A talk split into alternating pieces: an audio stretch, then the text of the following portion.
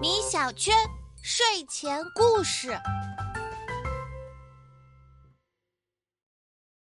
齐国大旱，开仓赈灾的富商钱敖却犯了众怒，这究竟是怎么一回事呢？让我们一起到战国时期的齐国看看吧。战国时期，诸侯混战，民不聊生。这一年，齐国大旱，一连三个月都没有下雨，田地干裂了，庄稼都枯死了。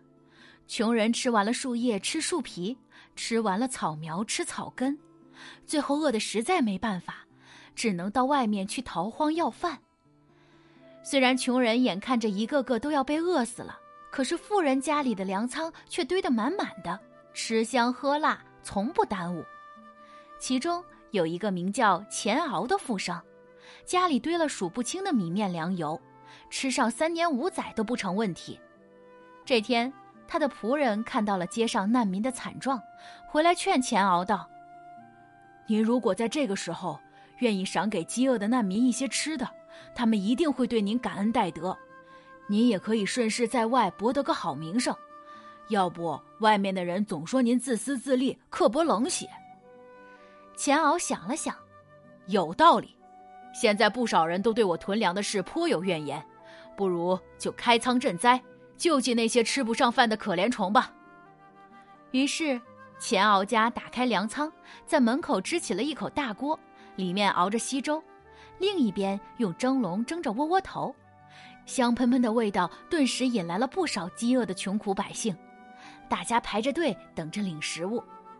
最初大家都很感激，钱敖真是个好人。是啊，真是救民于水火，是个有担当的好富商。不过日子久了，大家就发觉事情有些不对劲儿了。钱敖他最近多了个乐趣，那就是亲自发粮。他最爱看穷人们一个个饿得东倒西歪、走不动路的可怜模样。这能让他幸灾乐祸很久。每当走过来一个饥民，钱敖便丢过去一个窝窝头，傲慢的叫着：“叫花子，这个给你吃吧。”周围的人哄笑着散开了，只有那个饿得发昏的人不声不响的捡起窝窝头，躲到一边慢慢吃去了。还有的时候，眼见着走过来一大群难民，钱敖便丢出去好几个窝头，让他们互相争抢。快！我看看谁能抢到，能抢到的再到我这儿领一口熏肉。就这样，钱敖一边嘲笑着他们，一边觉得自己是个有善心的活菩萨。大家都对他深恶痛绝，但是苦于没有粮食果腹，也只能敢怒不敢言。这天，一个瘦骨嶙峋的饥民走了过来，只见他顶着一头蓬乱的头发，衣衫褴褛。一双破烂不堪的鞋子用草绳绑在脚上，走起路来一瘸一拐的。钱敖一见这人的模样，就知道他一定好几天都没有吃饭了，于是便特意拿了两个窝窝头，还盛了一碗汤，对着这个饥民大声吆喝着：“喂，过来吃！”然而，这个饥民就像没听见似的，完全没有理他。钱敖又不耐烦的叫道：“接！”听到没有？过来，我给你吃的。